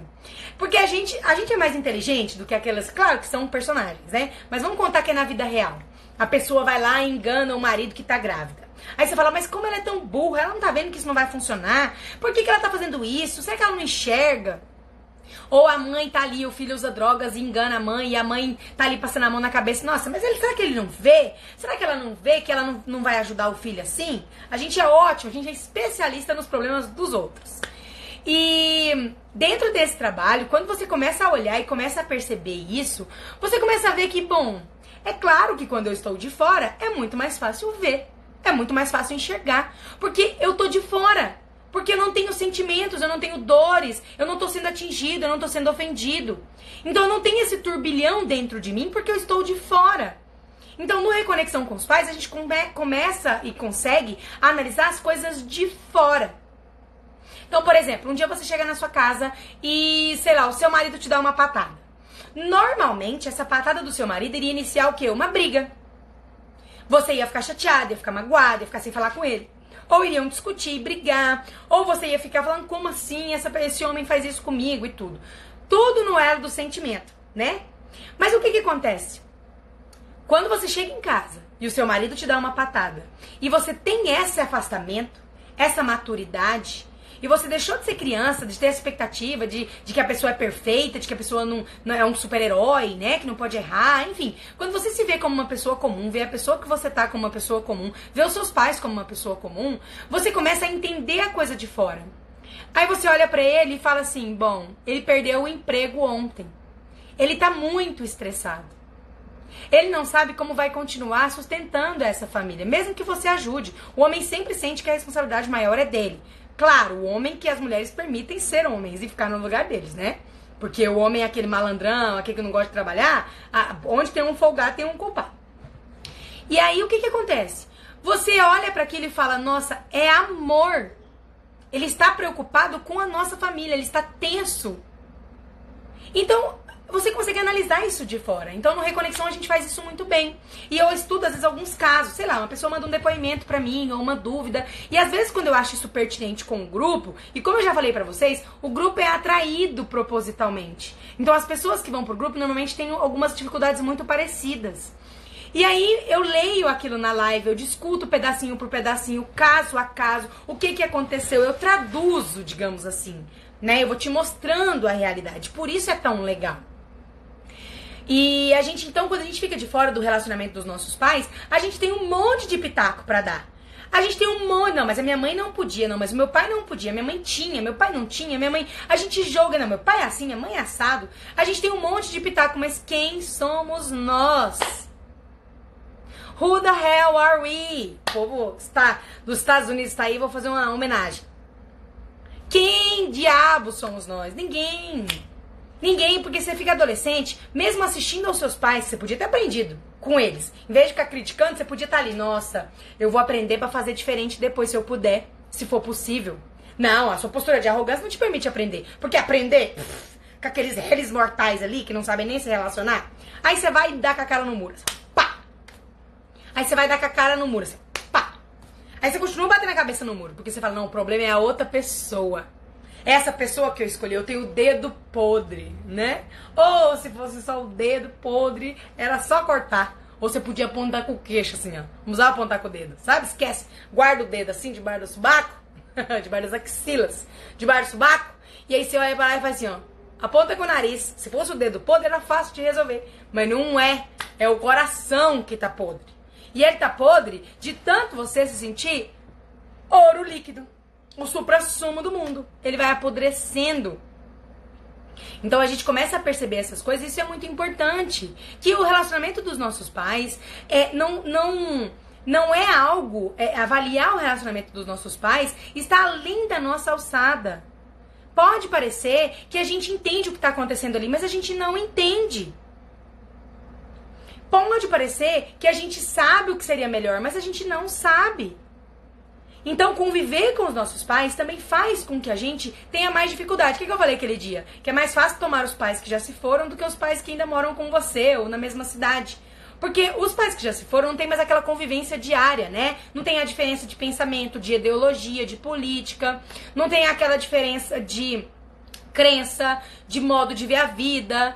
Né? O que eu mais ouço, o que eu mais ouço quando a pessoa é jovem, quando vem, sei lá, com 17, 18 anos, assim, a pessoa vem falando pra mim, Jéssica, mas é um absurdo, porque os meus pais não querem deixar eu seguir a minha estrada, o meu caminho. Eles querem que eu faça isso. E aí eu sempre penso, seus pais não estão querendo que você vai bater enxada no sol, não. Seus pais não estão querendo que vocês vão trabalhar no campo de concentração do Hitler. Seus pais não estão querendo que você vai lá é, ralar o, a cara no asfalto. Nenhum pai quer que o filho vá lá sofrer. Por mais que a opinião deles, o que eles acreditam ser o melhor para você, no fundo talvez não possa, pode não ser, possa não ser, eles querem o bem. Normalmente eles querem os que eles não conseguiram. Então eles pensam assim: eu me fudi na vida. Nossa, falei palavrão. Me lasquei na vida. Eu não estudei. Então é lógico que eu vou dar a minha vida, o meu sangue, e vou dar uns murros na cara do meu filho se ele não quiser estudar. Então como que você não consegue compreender isso? Como que você não consegue enxergar o amor disso? Né? Então a gente vai trabalhando esses detalhes, assim, ao fundo mesmo, a gente esmiuça, a gente cava, aí tem dúvida, tem uma coisa, tem outra, um por um, caso a caso. Hoje uma moça escreveu todo o caso pra mim e eu falei pra ela, eu não consigo analisar aqui. Porque quando você se inscreve no Reconexão com os Pais, você está pagando pelo meu trabalho e você está se dispondo a ter esse tempo. Então você está armando, firmando um compromisso com você mesmo de sete semanas de trabalho. Você está tirando dinheiro de festa, de roupa, de celular novo, de viagem, de carro, para dedicar a você. Então você está abrindo a porta do seu coração para mim. Não adianta eu ficar falando com você aqui no direct enxugando gelo. E acredite, eu já fiz isso. Quando eu abri o meu Instagram, eu ficava respondendo as pessoas no direct o tempo inteiro. Eu ficava o tempo inteiro respondendo as pessoas no direct, eu ficava querendo explicar, eu ficava fazendo stories, eu trazia que, gente, eu convencia. Tentava convencer o máximo, a pessoa falava, vem, vem que é bom, vem que ajuda. E eu fui percebendo que isso não tem força, eu não faço mais isso. Porque não adianta enxugar gelo. Para eu ter acesso ao coração da pessoa, para eu dizer exatamente o que ela precisa, para eu ter uma percepção certeira dela falar: ah, "Como você sabia?". O que eu mais escuto é isso: "Jéssica, como você sabia? Eu nunca contei isso para ninguém". Pois é. Às vezes a pessoa não sabia e eu sabia. Por quê? Porque ela abriu a chave do, do coração dela para mim. E ela abriu a chave do sistema dela para mim. Como, Jéssica? Com a inscrição. Com o preço que ela está disposta a pagar. Não só financeiro, mas de tempo e de coragem. Porque você vai estar num grupo, né? Muitas pessoas falam, ah, Jéssica, eu vou entrar no Reconexão, mas eu posso falar com você no privado? Não. Eu sempre falo não. Por quê? Por que, Jéssica, que eu não posso falar com você no privado? Porque a exposição no grupo é importante. Você nem vai lembrar disso. Quando chegar lá que você leu de todo mundo, você vai conversar. Você fala, nossa, achei que eu não ia compartilhar nada. Já tô aqui contando até qual é a minha cor favorita. Porque o grupo causa isso nas pessoas, né? Mas quando você para e pensa, quando você olha, você fala assim: Poxa, fez toda a diferença eu precisar me expor. Então isso é importante, eu não abro mão. É importante que seja no grupo. Outra coisa, é, hoje uma moça perguntou de novo lá na caixinha. Agora eu vou pegar a caixinha dela aqui e vou responder. Se pode pagar uma inscrição e duas pessoas fazerem. Gente, vocês querem resolver o problema inteiro ou metade? É só isso que eu preciso falar. Você quer resolver tudo ou metade? Porque se você paga metade do preço, e de novo, aqui eu não estou falando só do financeiro, você paga metade, você recebe metade. Ai, Jéssica, mas o meu preço de tempo vai ser o mesmo. Sério, porque tem uma, uma coisa só. Você, você compra uma inscrição, você tem acesso a uma pessoa. Não dá para assistir duas ao mesmo tempo. Você vai perguntar para mim e discutir comigo só de uma pessoa. Não dá pra você trazer a questão do marido pra gente trabalhar no Reconexão com os pais. Então eu já tive casais no Reconexão e cada um fez a sua inscrição. Eu já tive mãe e filha no Reconexão e cada uma fez a sua inscrição. Porque assim tem força, né? Então a gente precisa respeitar essas coisas aqui. Jé, tem como tomar os pais sem ter relação com meu pai? Tipo, ele continua pra lá e eu pra cá sem amizade, sem convivência? Bom, você chegou aqui por agora, né? É, o que eu preciso te dizer é o seguinte: se você já tem esse pé atrás, se você já tá perguntando, é porque você não quer. E se você não quer, já tem alguma coisa aí para resolver. Percebe? Então, assim, não é que é necessário. Reconexão com os pais, eu não vou mandar vocês falarem pros pais de vocês, ligarem nos pais de vocês, irem lá conversar, não tem nada disso, é um movimento interno. É algo de vocês com vocês. Isso, 95% das vezes, segundo o IBGE, faz com que a pessoa queira externar isso que ela queira ir até. Nossa, mas já teve gente que tinha, sei lá, 15 anos que não falava com o pai, ligou, foi na casa. Mas isso parte da pessoa. Reconexão com os pais não contempla isso. Mas quando você dá com esse pé atrás aqui, normalmente esse pé atrás faz com que seja necessário. Porque ele nunca vai sair. Entende? Se você nunca for preciso fazer uma coisa que você não quer fazer, é, quando você não quer fazer uma coisa, é justamente aquilo que você precisa para resolver. Percebe? Como a gente cria armadilhas pra gente mesmo cair. É o sistema familiar, é assim que funciona. Nossa, meu ar tá soltando água. Deixa eu ver o que, que tá acontecendo aqui. Isso é muito verdade. Cobrei a metade do preço para prestar um serviço para um amigo. Ele não me pagou e fiz de qualquer jeito. Ele ainda ficou de mal de mim, senti na pele. Pois é, isso acontece demais.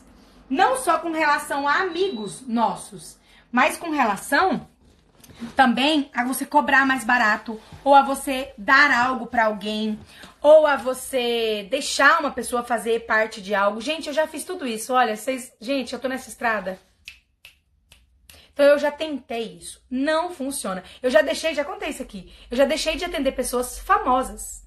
Pessoas que trabalharam na Globo.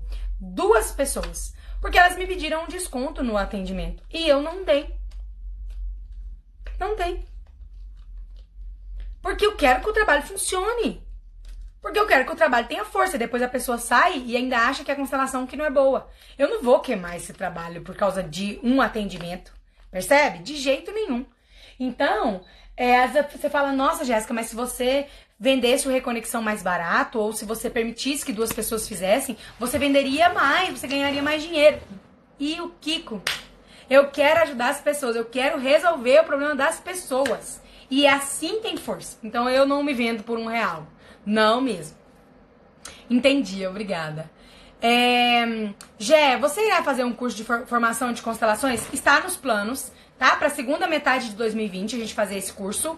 Está nos planos, estou ali organizando algumas coisas, já tem tudo na minha cabeça maravilhoso do jeito que ele vai ser. Preciso de algumas burocracias primeiro. E é, foi ótimo você perguntar isso. Não vai poder fazer o meu curso de constelação sem ter feito reconexão com os pais. Tá? Não faz ideia. Vocês viram hoje eu respondi a mensagem de uma moça que não tomou a mãe e tá por fora, inclusive ela tá aqui na live, eu vi ela entrando tá por fora da postura e consteladora. Então, vai continuar sendo, né? Porque cada um faz o que quer. Mas com o meu nome, não, eu fiz o curso da Jéssica. A formação da Jéssica para ser constelador, só vai sair constelador vai sair daqui pronto, vai ter um suporte meu depois. Então, assim, não não farei sem a pessoa no mínimo ter feito reconexão com os pais, é o básico, né? E em casos de abuso, como uma pessoa consegue tomar os pais nessa situação? Eu tive é, na primeira turma do Reconexão quatro mulheres que tinham sido abusadas pelo pai. Na segunda turma, tive também três mulheres que tinham sido abusadas pelo padrasto, pelo pai, pelo avô. Tive mulheres que foram abusadas pelo irmão. Isso é uma coisa que quase não se fala, né? Mas eu já atendi, assim, toda a minha carreira algumas, uma quantidade relevante de mulheres que, que os, os irmãos passavam a mão nelas, enfim. E em todos esses casos é possível resolver. Todos, todos. E normalmente é o contrário do que as pessoas acham que resolve. A pessoa passa a vida inteira indo em tudo quanto é tipo de médico, tudo quanto é tipo de religião, tudo quanto é tipo de coisa, na tentativa de perdoar a pessoa, de resolver aquilo, e ela só vai ficando cada vez mais presa. É, só a forma dessa abordagem é a única coisa que realmente liberta as pessoas de um caso de abuso. Jéssica, gosto muito de ver suas lives. Você é transparente, você é top. Ai, que demais. Obrigada.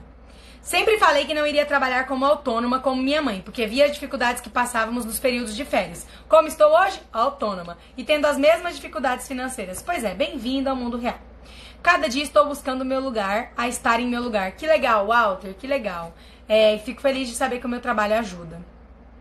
Que lindo! Uhul! Pois é. Bom, é, agora eu quero fazer uma coisa com vocês. Então pensem comigo. Vamos lá, prestem atenção aqui. Deixa eu ver que horas são. 9 horas já. Pensem comigo. Nossa, mas 9 horas já passou uma hora? Gente, mas hoje, hoje a live correu, não? Foi só eu que pensei isso? É, pensem comigo o seguinte.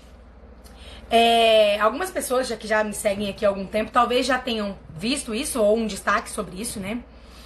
Pense comigo aqui qual é o sobrenome que você mais usa? Então, como tá a sua arroba, é, o seu Facebook, o seu e-mail, o seu nome do trabalho, como você assina, né? Sua rubrica. É, rubrica mesmo, tá, gente? Não vai me corrigir que é rubrica, não, que vocês estão. Não. ah, eu sou professor de português. Como que, que você. O nome que você mais acha bonito, que você mais gosta. Então, para e pensa. Correu. Correu o quê? A, a, a hora, né? Tá vendo? Correu, tô falando, não tô doida, gente. Já é 9 horas, tem uma hora que eu tô falando. Então pensa, o seu sobrenome. Por que, por que Jéssica, que isso é importante? Isso é categórico? Isso vale? Então, isso aqui quer dizer que é assim e pronto? Não. Só que isso normalmente quer mostrar o que que a pessoa, como a pessoa vê a família do pai e a família da mãe. Então o que que acontece? É, quando eu comecei a atender, eu, eu não entendia direito, né? Eu não entendia assim como que as pessoas é, é, de cara já sabiam um sintoma. Porque eu tava começando na minha carreira. E aí eu tinha que ficar prestando assim muita atenção, sabe? Nas nuances, nas caras e bocas que a pessoa fazia, no que ela falava, no que ela não falava. Então eu ficava muito tensa. Nossa, eu cansava, sei lá, eu atendia duas pessoas numa manhã é, e uma pessoa à tarde, por exemplo, três pessoas no dia, eu ficava esgotada no final do dia. Hoje já aconteceu de eu atender sete, oito pessoas no dia e sair com o Igor à noite para comemorar, enfim. E aí eu ficava esgotada. E eu lembro de quando eu perguntava como é seu nome completo, né? Eu fazia uma anamnese com a pessoa. Eu perguntava, anamnese também. Anamnese parece negócio de. Toda vez que eu falo anamnese, a pessoa lembra negócio de hipnose. Não tem nada a ver. Anamnese é uma lista de perguntas pra você fazer pra pessoa. Aí eu perguntava, como é seu nome completo? E eu achava isso muito engraçado. Porque a pessoa falava assim, sei lá, vamos supor o meu, né? Jéssica Cristina Carvalho Corrêa. Como é seu nome? Às vezes eu perguntava de novo. Jéssica Cristina Carvalho Corrêa. É, é engraçado. Ou então assim, é, Luísa Souza de Brito, sabe? Então assim, ou então a pessoa fazia uma careta. Ou então ela pulava um nome. Ou então ela falava, ai, Luísa Souza. Eu falava, mas é só Luísa Souza? Não, tem o Brito também, mas eu quase não uso. Ah, e o Brito é de quem? Assim, por um acaso, sabe? Ah, o Brito é do meu pai. Aí no meio do atendimento eu descobri o quê? Destruía o papai, rejeitava o papai. Então isso tem muita força. Então eu quero que vocês pensem o seguinte: claro que não é categórico e claro que tem as duas vertentes. Tem gente que mesmo tendo dificuldade com os pais, por exemplo, eu tinha uma dificuldade absurda com meu pai e eu sempre usei o Correia né? Porque eu, eu estava representando, eu estava honrando a família Correia, que é a família do meu pai. Então, eu não estou falando aqui que só porque você usa quer dizer que então você gosta, tá tudo bem e você não gosta do outro. Não. Claro que cada caso é um caso, mas é um exercício legal para vocês irem refletindo aí, pensando.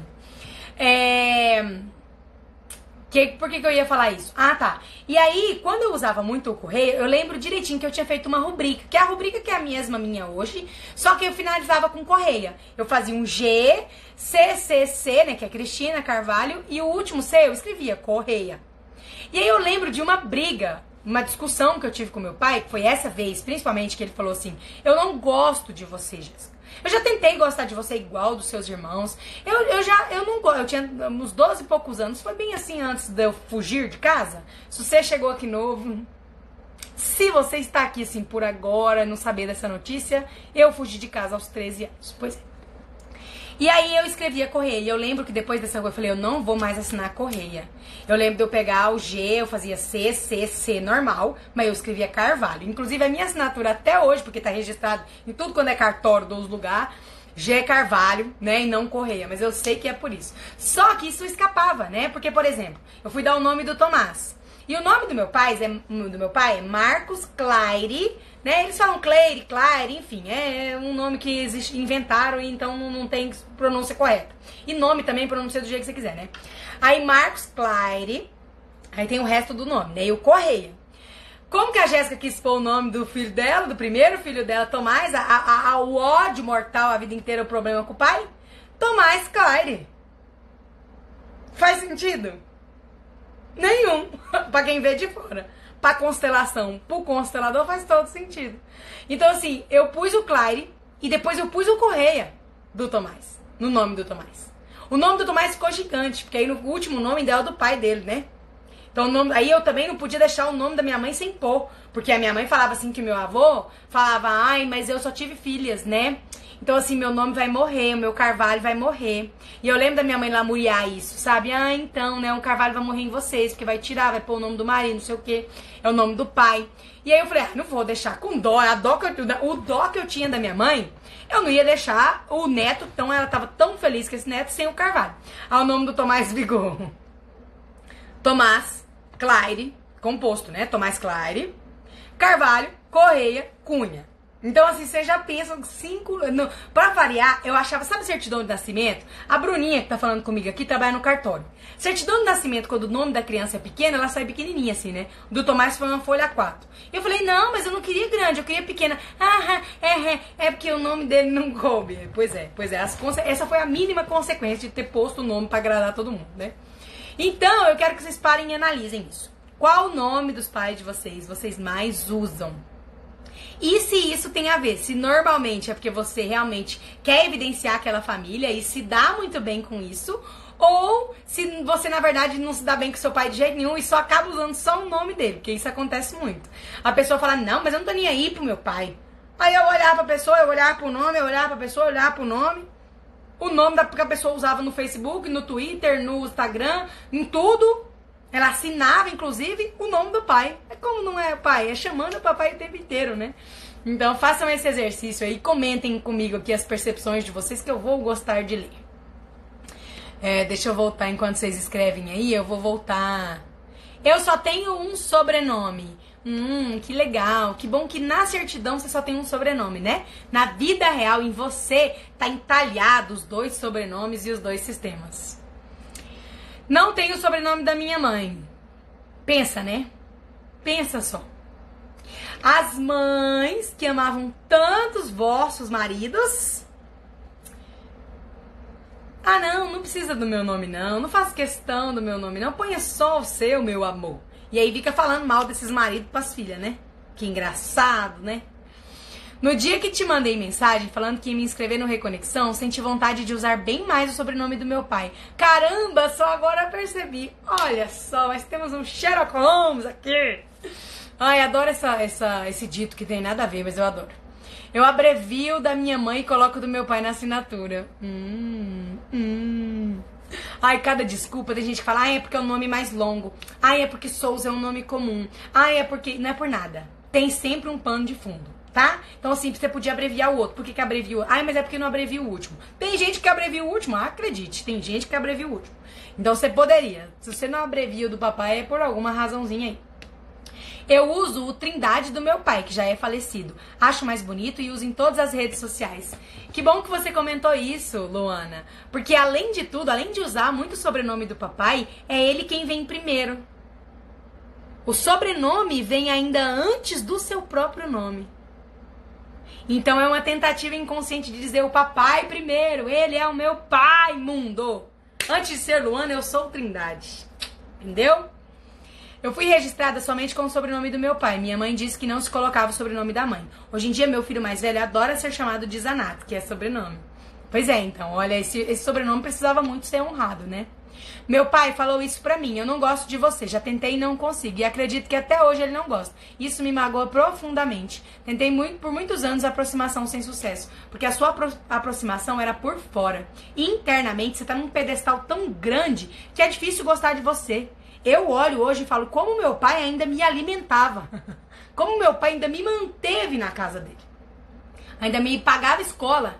Ainda me buscava. Ainda me levava. Ainda cuidava de mim quando eu tava doente. Porque, sinceramente, hoje quando eu vejo, nossa, gente, nossa, nossa. Então, assim, você causou isso. E você, para causar a situação de um pai a chegar a dizer isso pra uma filha, nossa, você, você o desrespeitou demais. Demais. Então a gente por fora, e eu entendo isso, porque eu por fora falava, eu amo, eu ficava querendo agradar ele o tempo inteiro. Sabe? Eu queria gostar das mesmas músicas. Eu fiquei fã do Ayrton Senna porque o meu pai era fã do Ayrton Senna. Sabe? Então, assim, eu busquei a vida inteira de outras formas honrá-lo. Mas no coração mesmo era assim. Hum. Aí, né? Não adianta nada. KKK, a Bruninha rindo. Tá vendo? É verdade. Só uso o sobrenome dele porque é comum. E não quero ser reconhecida facilmente nesse. Entendi. Uhum. Tá bom então, Georgia. Jéssica, meu Deus. Bom, o que foi, Walter? Não veio o resto. Vamos lá. Vou final de semana pra casa da minha prima e cunhada e sinto vontade de beber. Não bebo normalmente. Quando chego em casa, me sinto mal em relação às conversas de lá. Por quê? Não consigo dizer assim, né? Toda vez que vocês perguntam por quê, vocês estão querendo que eu adivinhe. E eu não adivinho. Embora as minhas percepções sejam sempre muito certeiras, muito exatas, eu tenho essas percepções com pessoas que estão abertas ao meu trabalho, com pessoas que já estão aqui há muito tempo, com pessoas que se inscrevem nos meus projetos. Então, assim, eu não faço ideia do porquê. Mas, se você vai pra casa da sua prima que é sua cunhada, né, ou da prima e da cunhada, é, lá a gente fica emaranhado nos lugares. Então, por exemplo, quando eu recebo a minha família aqui, especialmente a família do lado do meu pai, mas dessa vez veio a família do lado da minha mãe, e eu também senti a mesma coisa, a gente tem muito mais dificuldade de não sair da postura. É muito mais difícil ficar na postura. Quando junto um monte de correia junto. Quando junto um monte de carvalho, de petinari junto. Entende? Então é muito, muito mais difícil, porque ali tá o sangue, grita, sabe? E aí você julga a pessoa e você acaba sendo igual, e aí você carrega um peso pelo outro. Então, assim, você fica ali naquele teste eterno. Então, normalmente, né, provavelmente você sai muito da postura lá. Tem algum emaranhamento, alguma questão que acontece com você, mas não consigo saber sem um atendimento. Meu marido tem nome composto e meus sogros colocaram mais quatro nomes para homenagear ambos os avós. Pois é, olha o peso, o peso dessa criança que vem com o peso de representar os avós. Aí o pai, em vez de honrar os pais dele do jeito certo, não, é muito mais fácil pôr o nome do pai no menino. Não é muito mais fácil? Minha mãe. Minha mãe vivia um relacionamento conturbado com o meu papai.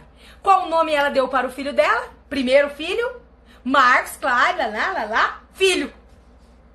Só o filho que é diferente. Né? Então a gente honra, eu sempre falei isso, a gente acaba honrando de um jeito ou de outro. Vamos pro Reconexão, que no Reconexão a gente aprende a honrar do jeito certo. Então a pessoa fala, ai Jéssica, mas eu queria tanto pôr o nome do fulano no meu filho, não posso, porque é um peso. É um peso. Porque você tá usando o filho de bode expiatório, é igual tatuagem. Muito mais fácil escrever aqui pai e mãe, né? Um infinito, assim, ó. Aí na vida real não respeita de forma nenhuma. Ou até faleceram já. Tatuar o rosto de alguém. Do que fazer isso em vida, do que fazer isso do jeito certo, do que agradecer. Ah, é uma forma de agradecer tudo que meus avós fizeram por mim. Se você tivesse respeitado eles, feito algo de bom com o que eles fizeram por você, fe é, sido útil, sido respeitoso, grato, agradecido de verdade, um obrigado, muito, muito mais forte do que nome. Mas o nome é muito mais fácil, né? Pois isso é muito forte esse negócio de nome. Já aí, quando usamos o do marido? Não, é quando a gente se casa, né? É, existem lugares que é esperado, tem, é, envolve crença, envolve assim, bom, se você não quer, será que é porque você não quer mesmo ou é uma rejeição? Então aí o negócio, o buraco é bem mais embaixo. A gente trabalha essa questão de nome de marido no Passos para Relacionamentos Felizes. Preciso constelar com você. Que bom, se você não conseguir entrar no Reconexão com os pais, é, você pode agendar comigo, tá bom? Pelo direct mesmo. Antigamente eu não usava o nome do meu pai. O nome dele é o mesmo meu. Eu não usava, só usava o Júnior e não o Walter. Pois é. Pois é. Pois é. é. Eu uso só o nome do marido agora, nem do pai nem da mãe. Será que estou tentando excluir meus pais? Então, eu não vou analisar casos nesse sentido aí, tá? Porque aí o negócio fica um pouco diferente. É, já eu fiz questão de ter ambos sobrenomes, meu e do meu marido. Você tá me fazendo acessar. Que legal, que bom. Que só com uma live eu já consigo fazer vocês verem aí algumas coisas. Eu só usava o da minha mãe, você já falou disso outras vezes, por isso passei a usar ele completo. Mas não gosto de usar o do meu pai. Isso está prestes a mudar, né? Is about to change. Graças ao Reconexão com os Pais. É. Eu gosto mais do nome do meu pai, Monteiro. Eu orgulho de ser filha dele e assinar Monteiro. Pois é. Pois é. Só que a gente não toma o papai se a gente não passa pela mamãe. O caminho para tomar o papai passa pela mamãe, sabe? E às vezes tem gente que é um e carne com o pai e não tomou. E acha que tomou. Leia engano. Eu não gostava do sobrenome da minha mãe, mas numa palestra de sagrado feminino percebi o quanto eu excluía a minha mãe e a família dela. Agora eu gosto do nome dela igual eu gosto do meu pai. Que legal! Meu nome é igual ao do Tomás, uma carta. Então uso o primeiro nome e o último sobrenome. Tiro o segundo nome e sobrenome, mas tenho muito orgulho do meu nome inteiro, acho lindo. Gente, você tá exatamente certa. Eu amo vocês, quando vocês usam caps lock. Eu sou distante do meu pai, não nos damos bem, mas o sobrenome dele é o que eu mais uso. Oh, bem-vinda ao mundo real, gatinha. Como você consegue passar as lives mais de uma hora de duração? Só curiosidade. Uai, não sei. Eu fui sorteada pela minha postura com um Instagram que permite eu fazer uma hora e meia. E eu fiquei sabendo disso, que não é todo mundo, que quase ninguém tem uma hora e meia, depois que os meus seguidores me contaram. Ai, tem uma hora lá e vai acabar. Não, é uma hora e meia. Não, é uma hora. Não, a minha é uma hora e meia. E eu esgoto esse tempo. Você acredita? Pensa só se fosse uma hora. Eu ia ter que abrir duas lives. Não sei como eu ia fazer. Como tem o mesmo nome do meu pai, antigamente eu não usava o nome dele, que eu tinha, eu usava o Júnior. E o sobrenome da minha mãe, que eu não tenho. Pois é. Jé, você está especialmente bonita hoje. Ai, são as cores da minha cartela, né? E esse cabelo sujo. meu pai chama Carlos, meu irmão Carlos e eu Carla. Nossa, mas sua mãe amava muito o seu papai, hein? Nossa, mas que homem bom. Assim é. Ah, Jé, só consegui perceber agora. Jura? Jura, Nerilyn? Jura? Gente, no primeiro Reconexão eu falava, eu fui falando, né? Porque eu vejo vocês aqui e eu converso com vocês pelo arroba, né? Então eu sei quem vocês são pelo arroba. E aí, na hora do Reconexão, eu precisava falar o nome. Então, esse caso aqui dessa mensagem que a fulana mandou, aí eu tinha que perguntar, como é que é seu nome? Eu pensava que era Nerilyn, né? Mas mesmo sendo proparoxítona, eu sei que tem que ter acento, mas nome, o povo joga as regras, as favas e não põe acento. Aí ela falou, não, é Nerilyn. Aí eu aprendi, agora é Nerilyn. Ah, Figé, só consegui perceber agora. Eu uso 90% do nome da minha mãe. Depois passei a usar o do marido. Mas lembro que me irritei porque meu e-mail no serviço público usaram o nome do meu pai. Esse sistema maravilhoso. O sistema familiar fala, ah, você não gosta não? Beleza, então vem cá. Vem cá que eu vou te tacar ali no, no, no trabalho pra você usar o nome do seu pai. E por que será que no trabalho tinha tantos problemas, hein? Mas tantos conflitos no trabalho, logo no trabalho. Acho que é só coincidência. Muito interessante esse assunto. Sempre usei meu nome de solteira completo e nos meus filhos coloquei o meu último sobrenome, que era do meu pai, e o último do meu marido, que também é do pai dele. Agora que eu fui pensar mais, minha primeira filha fiz questão de colocar só o da minha mãe e meu pai ficou muito chateado. E na segunda filha coloquei o do meu pai que tinha acabado de falecer. Pois é. Tá vendo? Pois é. Gente, ontem eu falei que ia tirar print de um story, né? De um, de um comentário, mas depois a live não aparece os comentários depois. Esse Instagram não tá legal. E aí eu não consegui, por isso que eu não postei nos stories o comentário da moça. Pois corre, só falta 13 minutinhos. Pois é, eu sempre falo muito, né? Eu não uso do meu pai e acho mesmo que somos super próximos. Acha. O segredo é esse verbo aí, acha. É porque está servindo, então tem auxílio. Uso o nome dos dois bonitinhos lá de casa. Sempre abreviei o da minha mãe. E de fato, sempre tive muita dificuldade em respeitá-la como ela merece. Tem que aceitar o elogio. Você falou naquele jeito do com licença, obrigada e por favor. É, pois é, Anarilinha. Pois é. Não, eu aceito. É porque quando eu tô falando aqui com vocês, tem sempre muita gente nova, né? Então, dependendo do, da forma como eu reajo, é, estranho. Não sei, eu tenho isso assim, de que vai soar muito estranho pra pessoa que tá me vendo pela primeira vez. Fala, nossa, esse tanto de baba-ovo. Eu sei que a pessoa pensa. Nossa, esses, tudo esses bocó e baba-novo dessa menina. Sabe? Aí eu tento manter o clima mais legal, assim, mais agradável. Tá? Mas eu fico muito feliz. Ainda falei, obrigada, vocês estão todos me elogiando hoje, agradeci. É, bom, deixa eu abrir umas perguntinhas aqui, que vai dar tempo, né? Só de algumas. O que, que eu quero perguntar?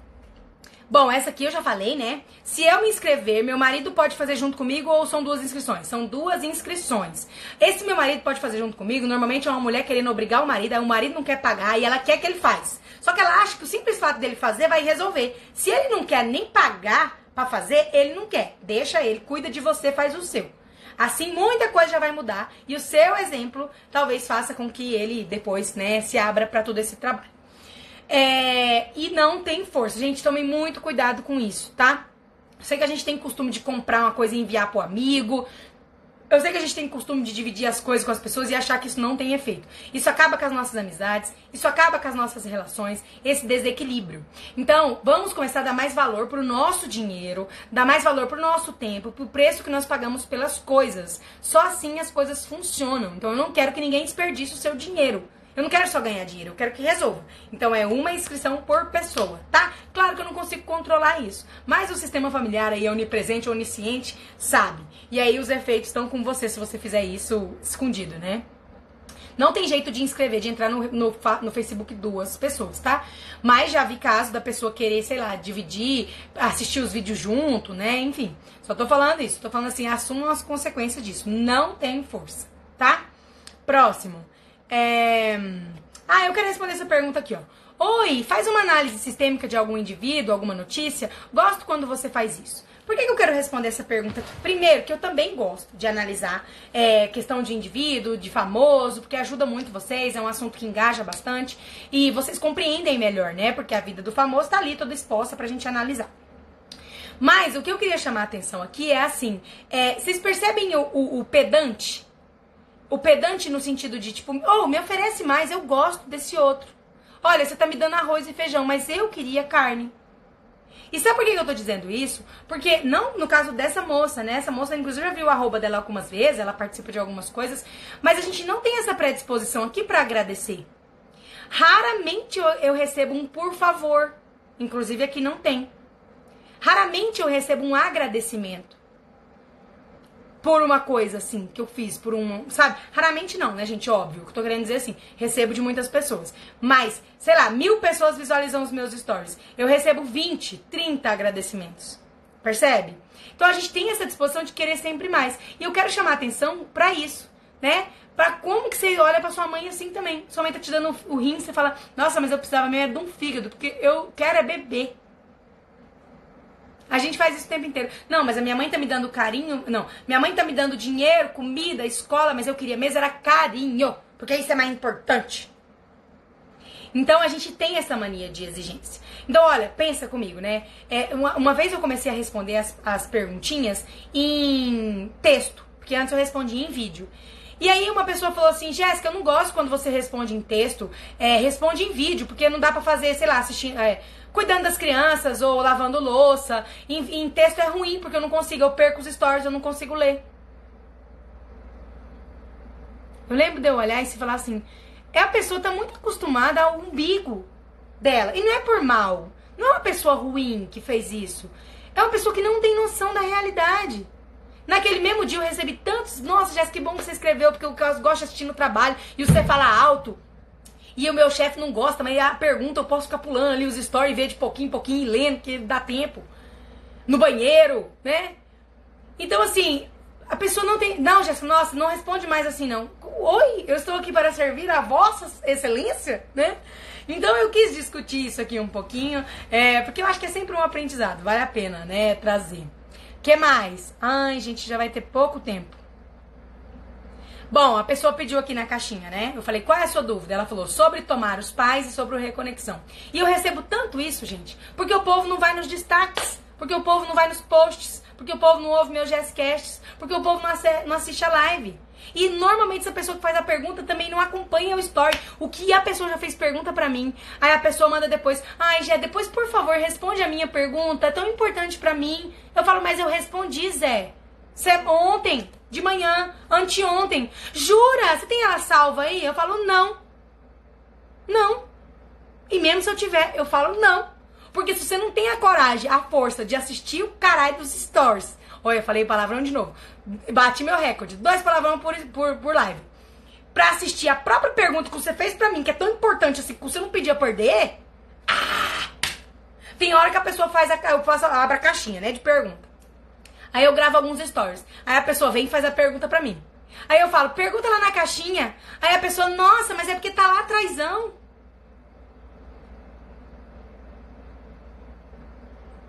Tá bom, né?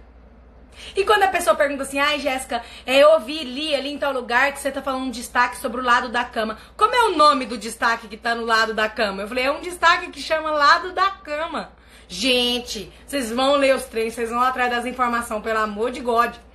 Bom, deixa eu ver aqui. que mais? É, bom, essa aqui eu vou falar só uma palavra. Tô muito focada na academia, sem desânimo, mas jacando na comida. O que pode ser? Mamãe querida. Mãe, mamãe.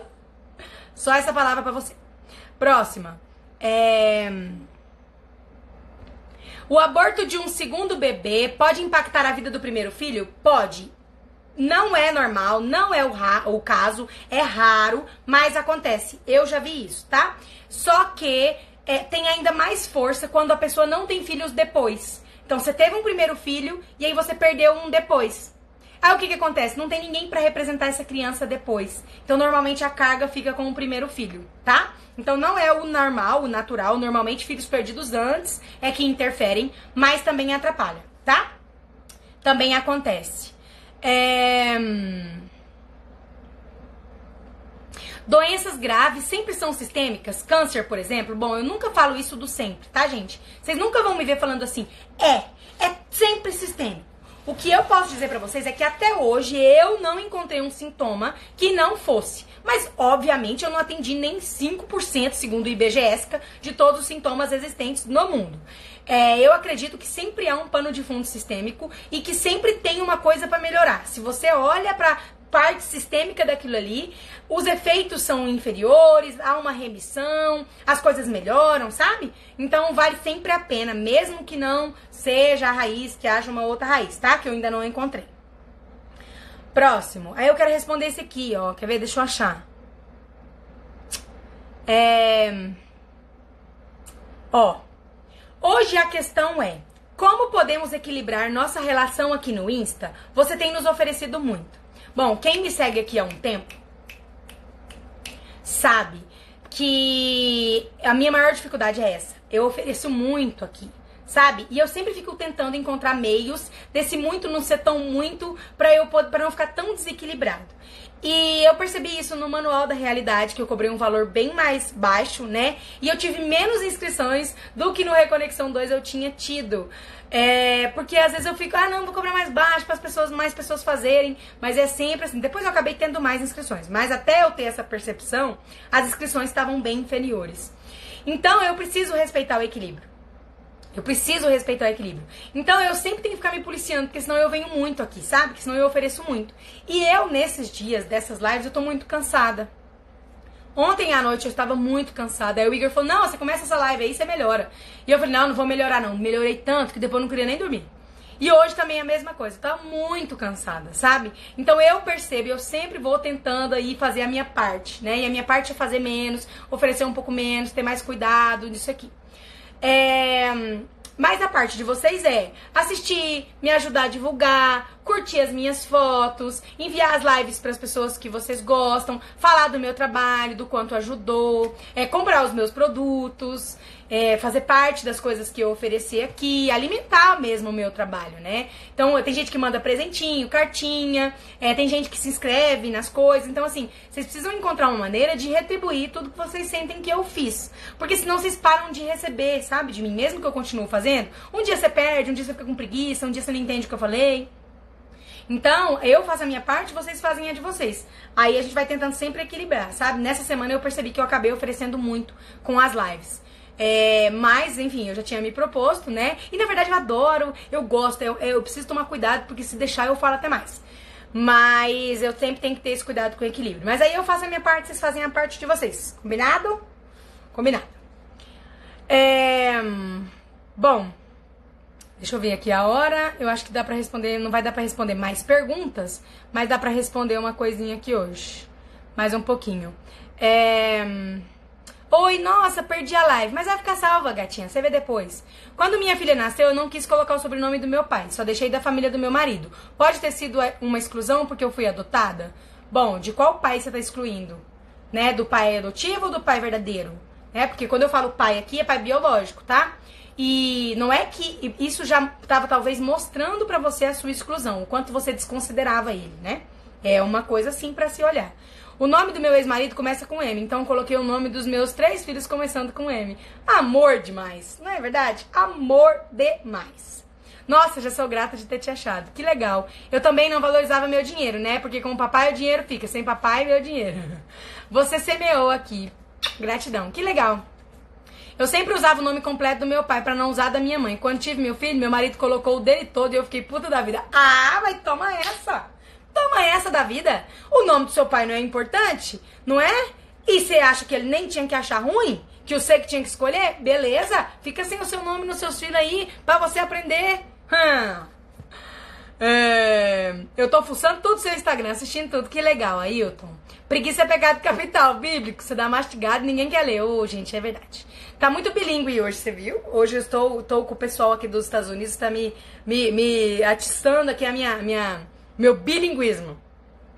Ah, né? Existe pessoas sem noção e com preguiça de ler. Só pode. Aí você tá julgando as pessoas sem noção com preguiça de ler. Não faz isso. Que aí a sua filha vai ser assim, aí você também vai ser assim. Não, não, não. arruma um namorado assim. Você só para com isso, tá? Quando eu conto as coisas assim, você fala, nossa, eu concordo. Nossa, que bom que a Jéssica lida bem com isso, tá ótimo. Entendeu? Hoje você tá tão internacional, que chique, gente. O que, que eu falei internacional? Aí eu já tô até perdida. Ah, minha cabeça hoje tá funcionando, não. Não ter foco na academia também pode ser do papai. Ou vocês querendo pegar uma resposta e enfiar na outra. Hum, hum, não, senhoras, é. Jéssica, me tira uma dúvida. Eu começo a fazer educação alimentar, aí eu começo depois vira e volta como besteira. Tipo, acordar de madrugada para comer coisas que não era para comer. Saio da reeducação como se fosse mais forte que eu. Depois, fico com o meu superego me acusando. Bom, é, normalmente é uma necessidade muito grande de tomar a mamãe. Como você falou, você, pelo que eu percebi quando eu olho para você, eu vejo que tem uma exclusão grande do papai. E pode ser justamente, né? Eu sinto que pode ser isso. É, a mamãe exclui muito o papai, rejeita ele, o jeito que ele é.